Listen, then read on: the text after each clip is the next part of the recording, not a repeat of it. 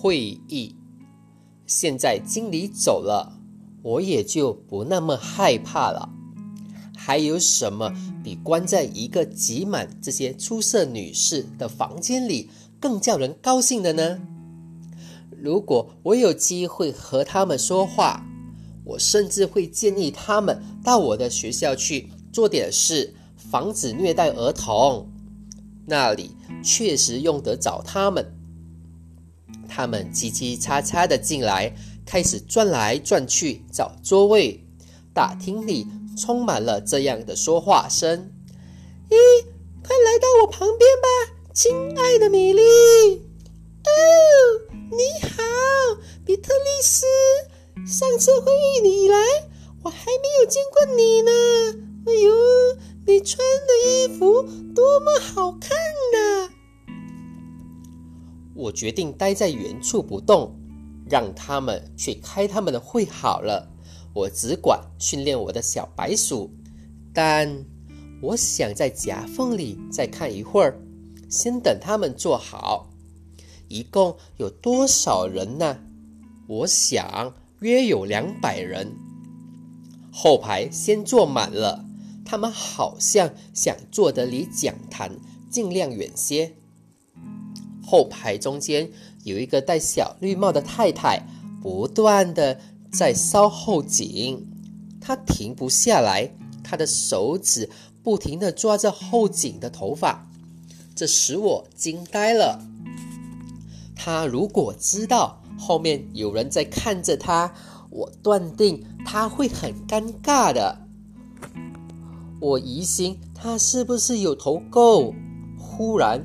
我发现他旁边的一位太太也在这样抓挠，还有旁边的一位，还有在旁边的一位，所有的女士都这样抓挠，她们拼命的抓后颈的头发。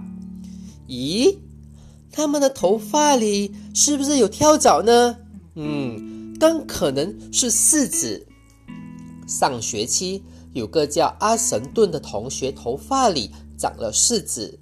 女色监让他把整个头浸在松节油里，这样做的确杀死了柿子，但几乎也把阿神顿也杀死了。他的一半头发都掉了。我开始被这些抓头发的女士们吸引住了，偷看到人做不雅的事。而他本人以为没有人在看，嗯，那总是滑稽的。例如挖鼻孔，或者是抓屁股、抓头发，同样不美。特别是抓了又抓，抓个不停。我认定这是由于柿子。但接着最惊人的事发生了，我看见一位太太把她的手指插到她的头发底下。他的头发，整个整个的头发都被揪了起来。他的手伸到揪起的头发底下，继续的抓。他戴着假发，呃，他还戴着手套。我很快的转眼去看其他坐着的听众，个个都戴着手套。我的血凉了，我开始全身的发抖。我赶紧回过头去，想找后门逃出去，但是后面没有门。我该从屏风后面跳出来，向房门冲过去吗？然而房门已经被关上了。我看到一个女人站在门前，她正弯着腰，在两扇门的门把上拴铁链子。我命令自己不要动，还没有人看见我。他们没有理由要到屏风后面来看。只要一个错误的举动，一声咳嗽，一个喷嚏，任何一点轻微的声音，都会吸引不止一个女巫，是两百个。这时候，我想我昏过去了。这整个事情对一个小孩子来说，根本是应付不了的。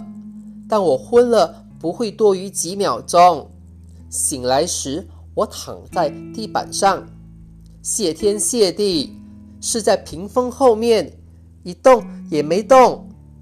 我周围一片死寂。